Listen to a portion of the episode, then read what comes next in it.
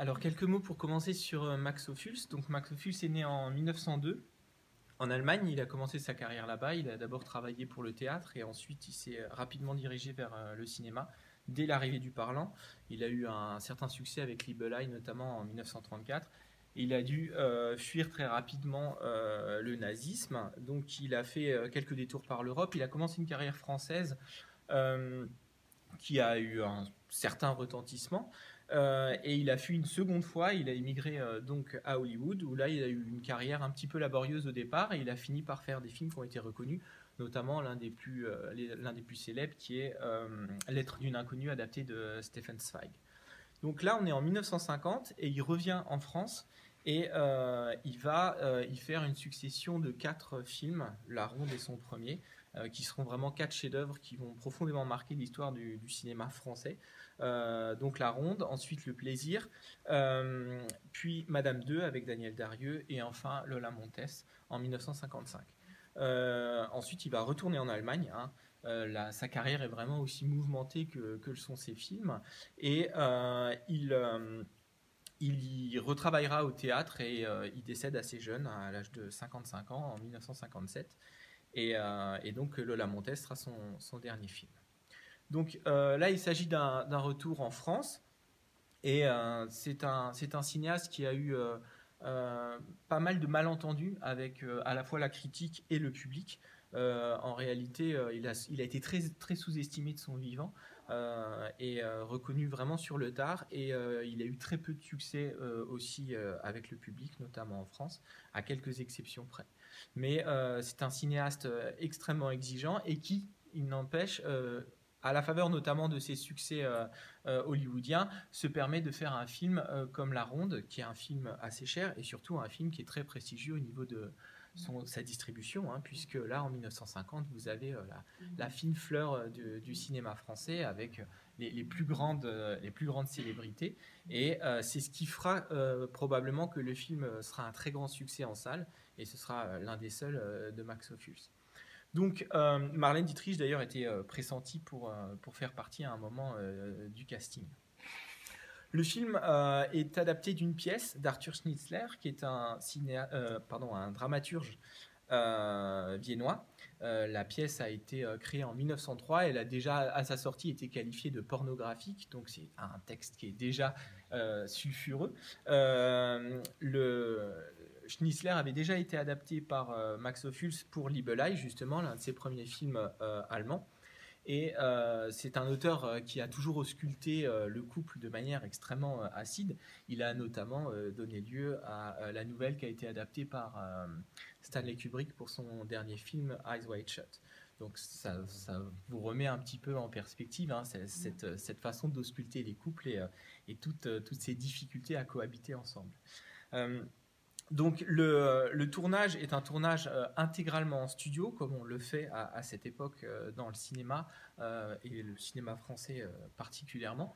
C'est un tournage qui est complexe, et ce sera le cas pour tous les films à venir de, de, Max Ophuls, puisque vous l'avez vu, hein, il y a un très grand travail de mouvement de caméra, et, et, souvent des séquences qui sont organisées sans coupe au montage, c'est-à-dire des plans séquences.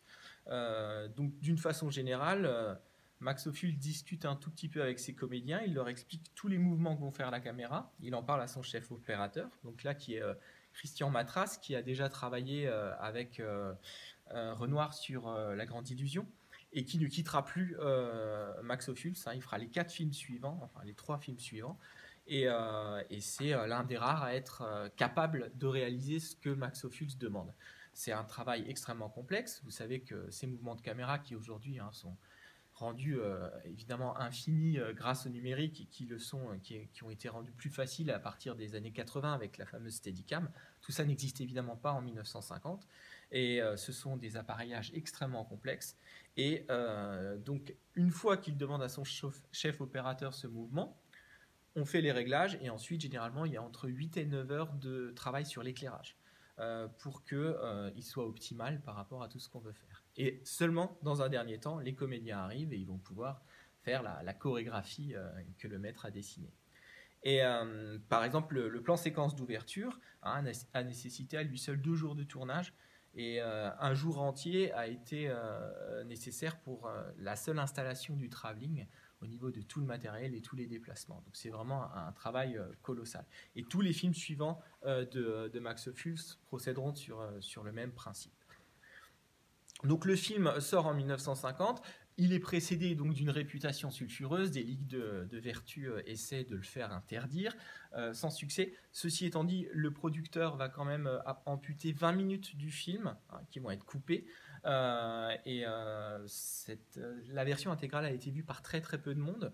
Il semblerait qu'il y ait des passages avec Simone Signoret qui sont un peu plus étoffés, qui ah, visiblement sont très intéressants, et d'autres qui sont un petit peu plus négligeables.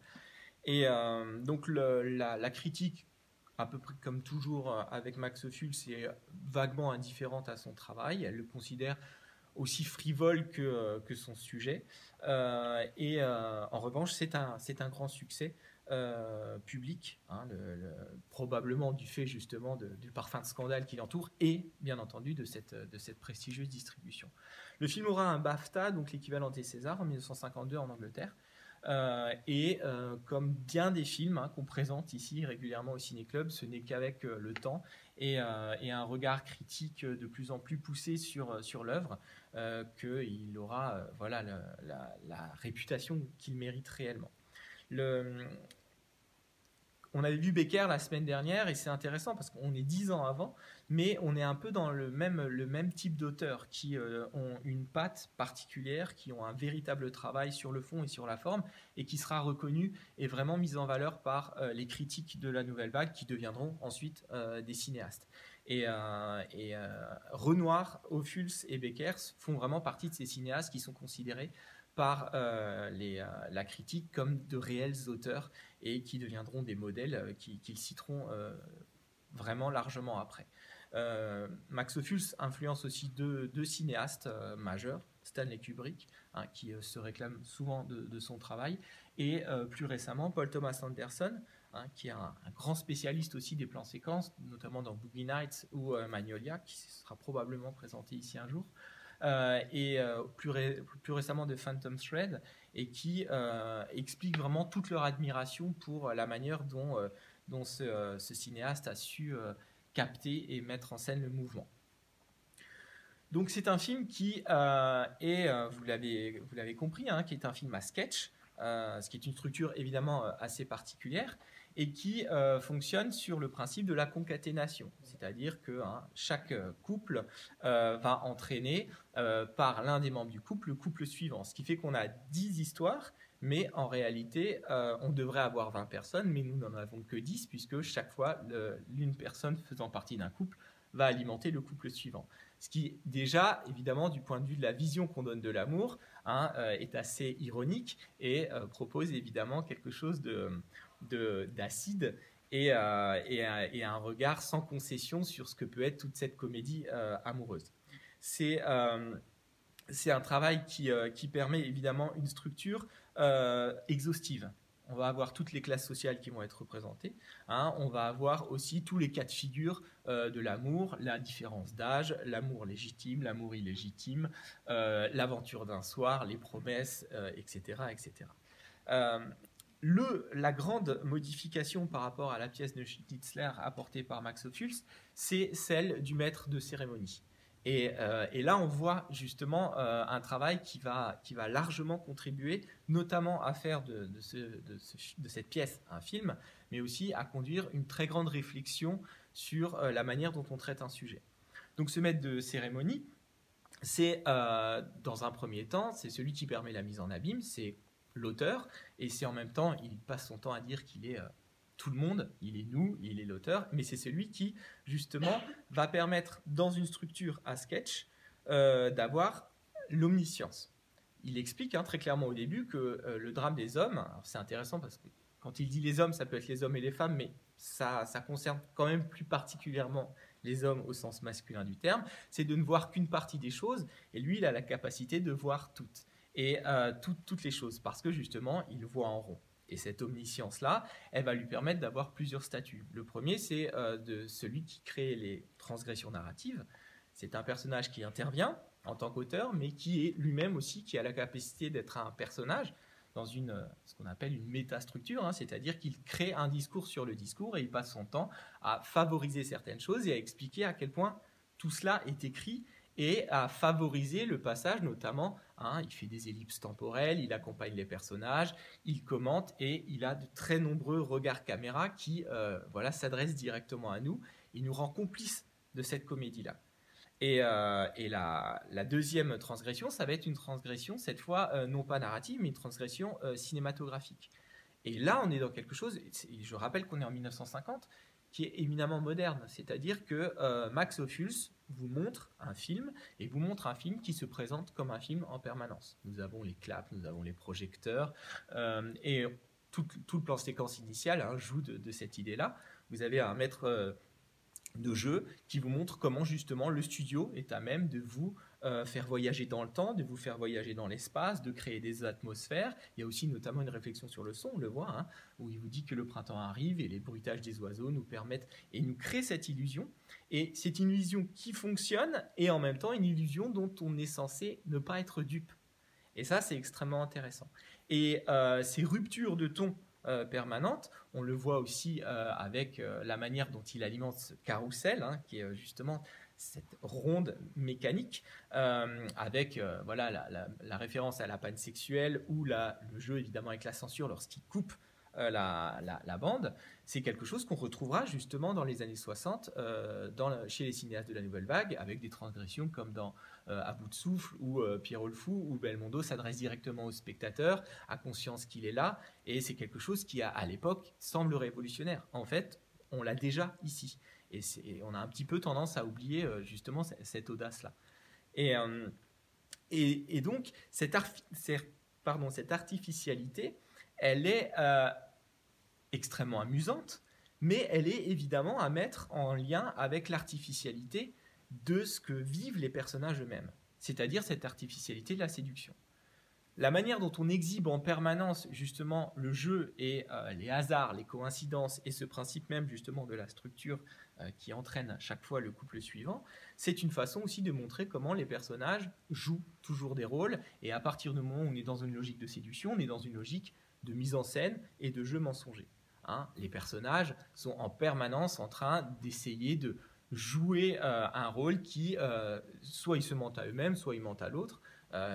Celle qui est évidemment la plus brillante pour ça, c'est probablement Daniel Darieux, hein, qui euh, passe son temps à, se, donner des rôles pour, alors qu'elle sait très bien ce qu'elle va faire et elle sait très bien comment ça va finir. Et euh, ça, on le voit d'une façon assez constante. Et donc cette frivolité euh, qui, qui a justement tellement choqué lorsque le film est sorti, c'est une frivolité à plusieurs niveaux. Il y a évidemment une façon assez crue d'aborder euh, la sexualité et d'aborder le fait que euh, la plupart des personnages sont assez conscients de ne pas chercher beaucoup plus que la satisfaction des désirs. Et de ce point de vue-là, on a évidemment euh, une, valse et quelque chose dans lequel la vérité du sentiment n'arrive jamais. On a clairement le sentiment amoureux, il est piétiné par l'éphémère du désir. Euh, et, c'est ce renouvellement continu qui crée en plus une illusion, puisque chaque personnage, nous, nous voyons tout grâce au meneur de jeu, mais chaque personnage ignore que la personne avec laquelle il entame une relation amoureuse sort d'une très récente autre relation amoureuse. Donc cette, ce supposé élan, cette euh, ce, ce supposé vertige de la séduction est toujours en permanence éventé. Et le fait qu'on revienne à la fin au point de départ, montre aussi évidemment la vanité euh, de toute cette entreprise. Pour mettre ça euh, en, scène, vous avez évidemment celui qui parle, mais vous avez aussi, du point de vue de la mise en scène à proprement parler, le mouvement. Hein. Euh, on, a, vraiment associé en permanence Max Ophuls au mouvement, parce que c'est vrai que sa caméra reste très rarement immobile, et c'est dans Lola Montes, son dernier film, Hein, que Lola euh, dit euh, la vie, c'est le mouvement. Et euh, la caméra de, Max Ophuls, elle est dans un constant mouvement. la fixité, pour lui, c'est clairement la mort. Et il y a aussi cette idée de sortir de la rigidité du théâtre filmé. donc le texte est littéraire, mais la caméra va créer un mouvement et va ajouter quelque chose. Et c'est valable dans tous les films de Max Ophuls, particulièrement sa dernière période, mais on a vraiment quelque chose qui est de l'ordre de l'oscillation du désir et des émotions humaines qui sont toujours accompagnées par le mouvement. Euh, Max Ophuls explique que pour lui, la coupe d'un plan est quelque chose euh, qui est brutal et il aimerait que ça n'arrive jamais. Il aimerait pouvoir tourner quasiment tous ses films en plan séquence euh, et que si coupe il y a, il faut qu'elle ait un sens. Et de la même façon, les mouvements ne sont pas de purs mouvements gratuits. À chaque fois, ils ont quelque chose de précis. Je, donne un exemple parmi un très grand nombre possible, hein, mais au moment où elle enlève la deuxième voilette, par exemple, vous avez vraiment la caméra qui avance hein, de manière assez ample et qui évidemment montre l'émotion du jeune homme qui euh, a accès à euh, voilà au visage sans sans barrière si vous voulez.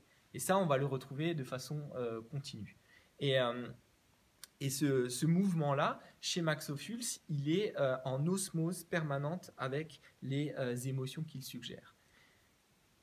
Mais la vision, par contre, du désir et des hommes qui en résulte, c'est une vision quand même relativement amère. Hein. C'est-à-dire que quand on, regarde ce qui se dit, quand on regarde ce qui se fait, on voit des personnages qui sont euh, bah, dans un mensonge permanent, euh, qui sont euh, incapables en fait d'arriver à faire correspondre réellement leur désir avec la, la, réalité, le fantasme par rapport à une idéalisation du sentiment. Et on a des personnages qui sont dans une logique générale en position d'impuissance. Impuissance par rapport justement à euh, euh, cette vision de l'amour et la satisfaction des désirs, et euh, impuissance aussi par rapport à un thème très structurant dans, le film qui est celui du temps. On passe son temps à demander quelle heure il est. Hein. on est toujours extrêmement inquiet et chaque fois qu'on demande, hein, la, la, blague arrive deux fois pour bien qu'on la comprenne.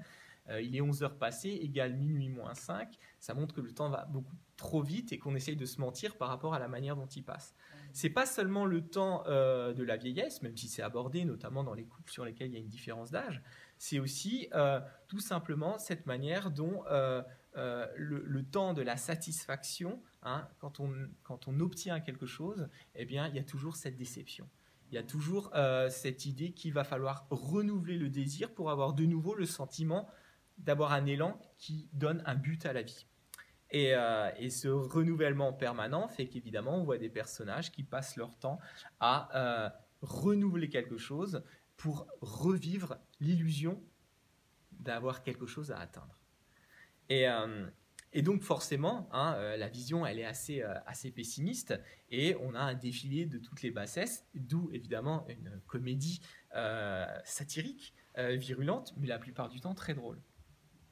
Et c'est là que c'est intéressant, c'est que en fait, euh, c'est cette façon qu'a euh, euh de regarder ses personnages. On en parlait avec Becker la semaine dernière. Hein. chez Becker, euh, créer des personnages, c'est quelque chose d'absolument fondamental. Ici, on a des personnages qui n'ont pas réellement d'épaisseur. On a des personnages qui ont à peine le temps d'arriver, ils existent par leur frivolité et ensuite ils sont chassés par un autre. Et, et pourtant, le film est aussi une réflexion évidemment sur notre posture. Nous sommes des voyeurs, nous avons une véritable cruauté. Dans Lola Montes, le dernier film de, qui sera très mal accueilli d'ailleurs, qui sera son unique film en couleur, il y a vraiment cette réflexion aussi sur justement le voyeurisme. C'est un film qui, présente une femme au centre d'une, une piste de cirque et qui va raconter sa vie et tout le monde vient voir sa vie qui a été une vie à la fois extraordinaire et désastreuse. Et donc cette réflexion sur justement qu'est-ce que c'est que se donner en spectacle et quelle est la part de complicité de spectateur justement à vouloir un peu jubiler de la destinée euh, calamiteuse des personnages, eh bien ça, nourrit évidemment tout ce regard-là. Et euh, d'un autre euh, côté, on voit bien qu'il y a dans le cynisme de Max Ophuls aussi une grande tendresse pour ces personnages. Euh, et, cette tendresse, elle passe par euh, la virtuosité de son image, par la beauté et par la manière dont, euh, très clairement, il a une position un peu paternaliste par rapport à ses personnages. Et c'est pour ça qu'évidemment, le, meneur de jeu est clairement son double. Il est toujours, il les regarde avec un, véritable sourire, un sourire malin, mais aussi un sourire de, compassion. Et si vous regardez ces personnages qui sont en permanence en mouvement, à chaque fois, les cadres hein, viennent viennent, viennent montrer qu'ils sont très seuls. euh, très souvent, vous avez des voiles qui sont devant eux, les, voiles du baldaquin, les voilettes, etc. Et tous les travelling, à chaque fois, vous avez de nombreuses structures qui euh, les mettent euh, dans un second plan et un décor de théâtre, un décor de comédie, très clairement.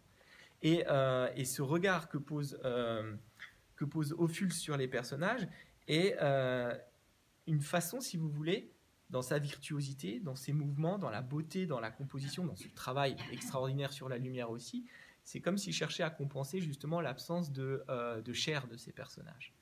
Euh, et, on en aboutit à euh, quelque chose de jubilatoire, pas tant par sadisme pour les personnages, il y a toujours cette idée de tendresse, mais aussi par appréciation de la beauté formelle du film. Et il y a un autre aspect justement qui rentre en ligne de compte, c'est que le film est autant une étude morale qu'une expérience esthétique. Et si on revient sur la question du temps, vous remarquerez ce que dit hein, le, meneur de jeu au départ. Il dit qu'il aime le passé. Or, où est-ce qu'il se dirige? Il se dirige hein, au début du siècle, savoir la naissance de Max Ophuls, mais surtout, le début du siècle, c'est la période d'une grande innocence avant toutes les tragédies à venir. Et que Max Ophuls, pour le coup, a vraiment vécu, puisqu'il a passé sa vie en exil par rapport à justement tous les traumatismes qui, vont traverser euh, les époques qu'il vit. Et donc, ce passé, c'est aussi cette bulle à l'abri et dans laquelle on va pouvoir se pencher sur des éléments euh, finalement euh, très agréables, hein, à savoir la question du plaisir, et euh, plaisir qui sera le titre de son film suivant d'ailleurs, adaptation des nouvelles de Maupassant. Et il y a cette, ce plaisir justement de se permettre de, de viser sur ces élans, cette, ce jeu amoureux avant justement hein, que n'arrivent tous ces drames qui vont secouer l'Europe. Et euh, finalement, ce que dit Max Ophuls là-dedans, c'est que certes, le plaisir euh, de ces personnages est éphémère. Nous le regardons avec lucidité, en complicité avec toute cette grande machine qui ne cesse de montrer à quel point, justement, elle est artificielle. Mais en revanche, le plaisir esthétique euh, qui en découle, lui, il est d'une certaine façon éternel, puisque presque 70 ans après, on est encore en mesure d'en profiter.